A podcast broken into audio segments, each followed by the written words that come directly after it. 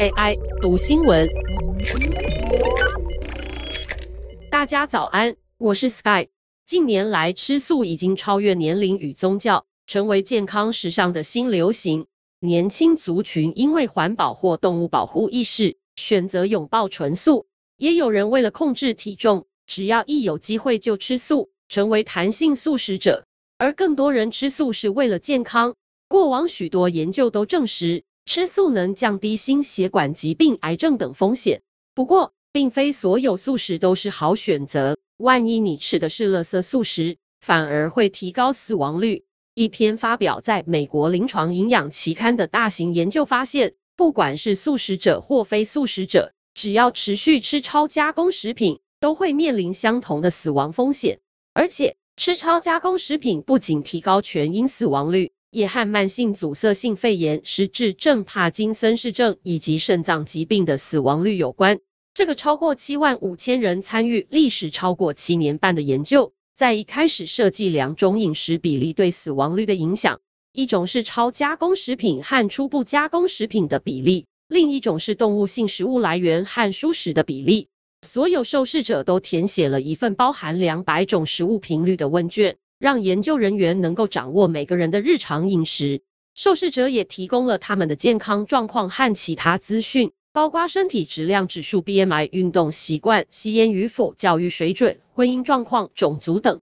经过七年半，研究人员交叉比对受试者提交的医疗与人口统计数据，以及美国国家死亡指数后，调整统计模型，发现如果一天摄取的总热量有大约一半来自超加工食品，死亡率会比总热量只有百分之十二点五来自超加工食品的人多了百分之十四。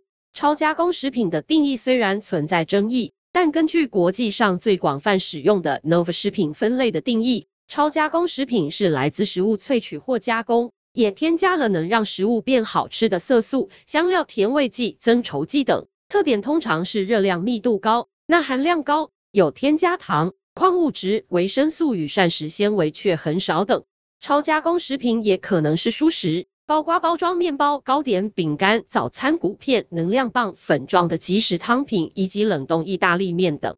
换句话说，超加工食品是素食者和非素食者的共同死亡分母。因此，素食者也可以分成好的素食者和糟糕的素食者。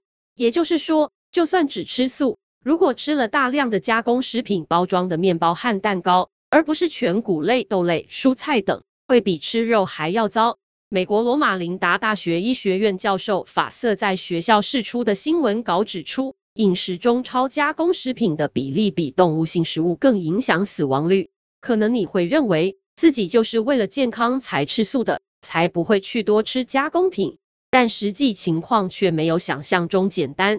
发表在《营养学期刊》的另一篇研究发现，回避吃动物性食物和超加工食品消费量增加有关。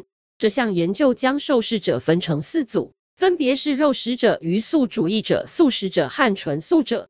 结果发现，纯素者热量摄取中超加工食品的比例最高。不过，具争议的是，一直有健康形象的未来肉以及杏仁奶、燕麦奶等的植物奶，如果按照 NOVA 系统分类，很可能都被归类为超加工食品。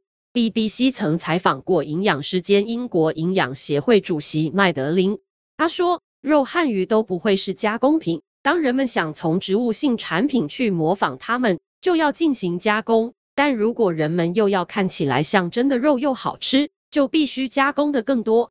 麦德林也指出，不是所有植物奶的加工程度都一样。豆浆富含植物性蛋白质，椰奶来自椰子，杏仁奶含有脂肪和部分蛋白质，但燕麦奶必须经过研磨、乳化，再加上帮助顺口的油脂。会进行一些真正的超加工。不过，全球黄豆营养机构营养科学研究主任梅西纳认为，这样的分类是不公平的。他和别人共同著作发表在《营养学进展期刊》的文章中表示，把植物奶、熟食汉堡与碳酸汽水、奶油夹心蛋糕放在同一类是没有意义的。那应该怎么吃才更健康呢？如果你平常吃很多的红肉类，改吃植物肉。减少了饱和脂肪会是个进步。如果你平常爱喝高糖的碳酸饮料，可以改喝植物奶。在营养上肯定更好。但如果你吃素或吃纯素，记得要避开超加工食品。